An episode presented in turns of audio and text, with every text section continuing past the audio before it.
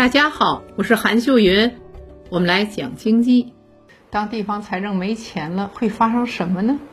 这会对我们普通人有什么影响吗？最近，河南某县城公交公司发布通告称，因经营困难，导致城市公交全部停运。一时间，在网上就引发了热议。第二天呢，又发布了一条恢复运营的通告。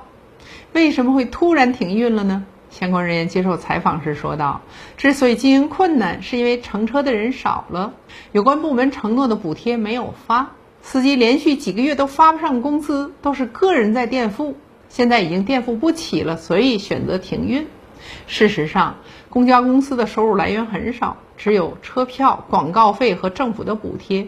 县城的车票也就是一两块钱，广告费微不足道，主要还是靠政府的补贴。而补贴发不了，是因为财政出现了困难。最新能查到的数据是，二零二零年该县的财政收入仅为十二点三亿元，支出却高达了七十三亿，财政自给率约为百分之十七。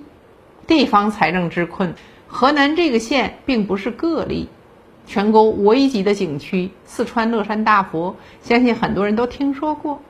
当地为了增加财政收入，就把乐山大佛的摆摊权和观光车一次性打包，三十年的经营权卖了十七个亿。乐山大佛距今有一千多年的历史了，估计都没有见过这波操作。大佛心想：难道我的价值值十七个亿吗？但为了度过眼前的困难，顾不了这么多了。更奇葩的还有山东某县，当地交通部门出现了罚款月票，大货车司机预交当月罚款后，就会拿到一张月票。这个月里，不管是超高还是超限，都可以享受畅通无阻的服务。为了创收，把罚款当成了一门生意，这就刷新了人们对交通运输执法的固有认知。说到这儿。别以为当下财政之困只是小城市的专属。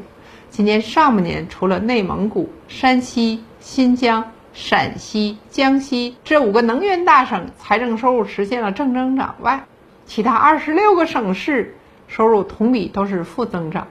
另外，今年上半年，全国三十一个省市财政盈余都是负的，也就是说，财政支出都大于了收入。即便是广东、江苏。浙江、上海和福建这五大经济大省也不例外，由此可见问题的严重性。那为什么今年财政这么缺钱呢？我们说啊，地方财政收入主要是靠这四项：是税收、非税收入，包括行政收费、罚没收入等；还有就是卖地收入、转移支付收入。今年受疫情影响，本身经济发展就不怎么好，再加上国家还在大力退税减费。地方财政收入必然会下滑，但防疫、民生等支出却在上升。另外，一直作为地方财政收入的大户，卖地收入近一年来也熄火了。数据显示，今年上半年，国有土地使用权出让收入约二点四万亿元，比上年同期下降了百分之三十一点四。至于像我们普通上班族，突然降薪百分之三十，你的生活能不受影响吗？不得不勒紧腰带过苦日子。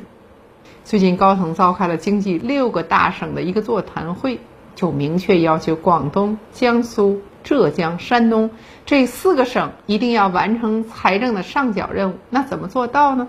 其中就提到扩大汽车等大众消费，支持住房刚性和改善性需求等等。那其余的省份怎么解决财政压力呢？我们说，一方面要减少开支。两年前，山西一个十二万人口的小县城开始了机构改革，三十六个党政机构精简为二十二个，一百三十五名领导就精简为一百一十四名，一千九百六十四名的事业编缩减到了六百五十九个。改革后，县直部门共经费支出每年减少一千零五十万元，财政供养的人员工资、福利、五险一金等支出每年减少一点三亿多元。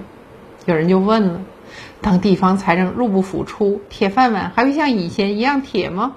好多家长出于好心，都让孩子回家考公务员，这一条路风险现在看是越来越大了。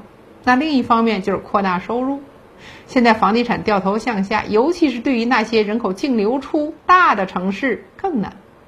之前被热议的保证地方财政收入的房地产税，到现在还没出台。最后啊，地方只能靠发债和中央转移支付。发债原理和我们贷款买房一样，是提前透支未来的钱来度过眼前的难关。截止今年七月，各地累计发行新增专项债券三点四七万亿元，提前半年就用完了全年的额度。另外呢，二零二一年转移支付约为八点二万亿元，这是中央转给地方的钱。今年转移支付预算约为九点八万亿，这可是历年来规模最大的一次转移支付了。高层啊多次提到，政府要过紧日子时代才刚开始。我们说啊，身处其中的公务员，服务于政府会议、培训等相关的企业，以及依靠拿政府补贴生存的企业，也要做好过冬的准备了。而这注定是一场残酷的时代大洗牌。